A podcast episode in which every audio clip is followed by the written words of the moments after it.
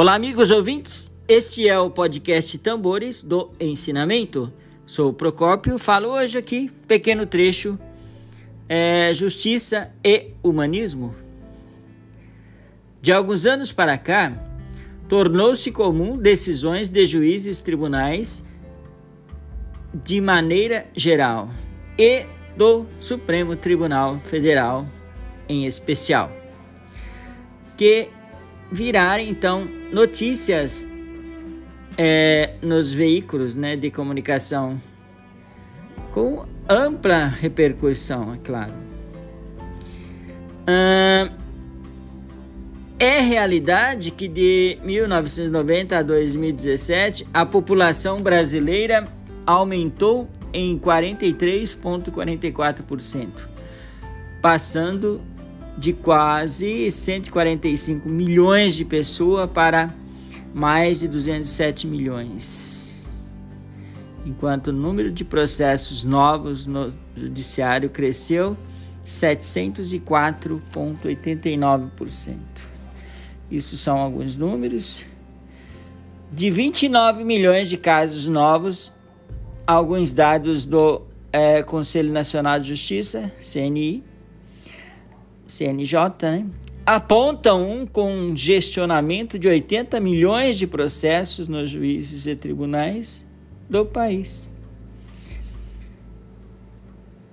Queridos ouvintes, as chamadas demanda de massa, né, que possuem pedidos e fundamento, fundamentos idênticos, multiplica então é, inúmeras ações, tornam-se necessária a utilização de súmula e súmulas vinculantes de, presiden de presidentes e re repetitivos e de uso tecnologia com ampliação do processo eletrônico e é o uso crescente então de programas integrados de inteligência artificial no sistema de justiça.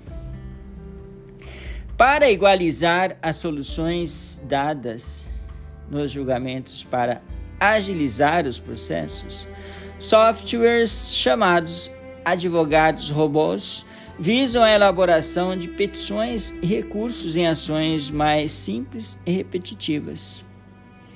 Imagina você se com isso atuação futura de juízes robôs. Enquanto grande volume de processo é facilitado com o uso de inteligência artificial, não se deve esquecer que o direito não cumpriria sua finalidade, nem operadores como magistrados, advogados, defensores e promotores cumpririam sua missão. Se esquecessem o aspecto humano por trás de cada processo, né? Ou seja, o humanismo nas relações judiciais, por confiança, então, no judiciário, são julgados patrimônios e até a honra e a vida em cada nova ação. Queridos ouvintes, no juramento prestado pelos advogados ao receber sua carteira da ordem, consta: prometo exercer a advocacia com dignidade e independência.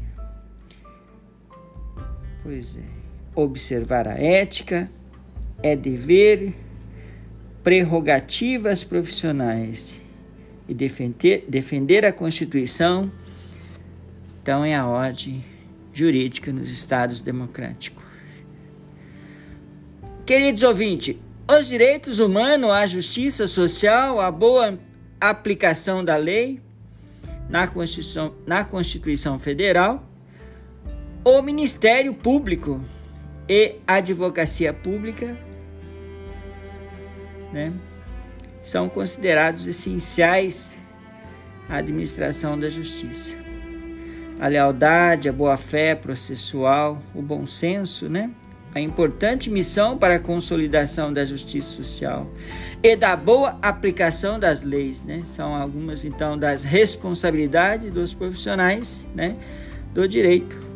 Ainda que os recursos tecnológicos venham a agilizar e a mudar o perfil da atuação de avaliação dos temas complexos, não somente sobre a, o aspecto jurídico, mas também social e individual, tá? que, per, que dependam então de habilidades de, é, de relacionamento social, sensibilidade, criatividade e empatia.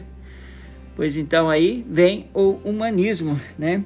que é, é o contexto do departamento de jurista da BSGI, né? que realiza reuniões periódicas com números de cada vez maior de profissionais e acadêmicos de direito, cujo objetivo é incentivar a criação de valores humanos que atuem em prol do humanismo. Então, a divulgação da cultura do humanismo soca, bem como o conceito budista de justiça. Queridos ouvintes, hoje eu falei um pouquinho sobre a justiça e o humanismo. No próximo episódio falarei também mais um pouco, ok? Para você ouvir novamente este episódio na íntegra, você deve acessar então o Spotify, onde você vai clicar em tambores do ensinamento. E lá estarei com mais algumas explicações em relação à justiça e humanismo. Obrigado a todos pela atenção. Tenham um ótimo dia.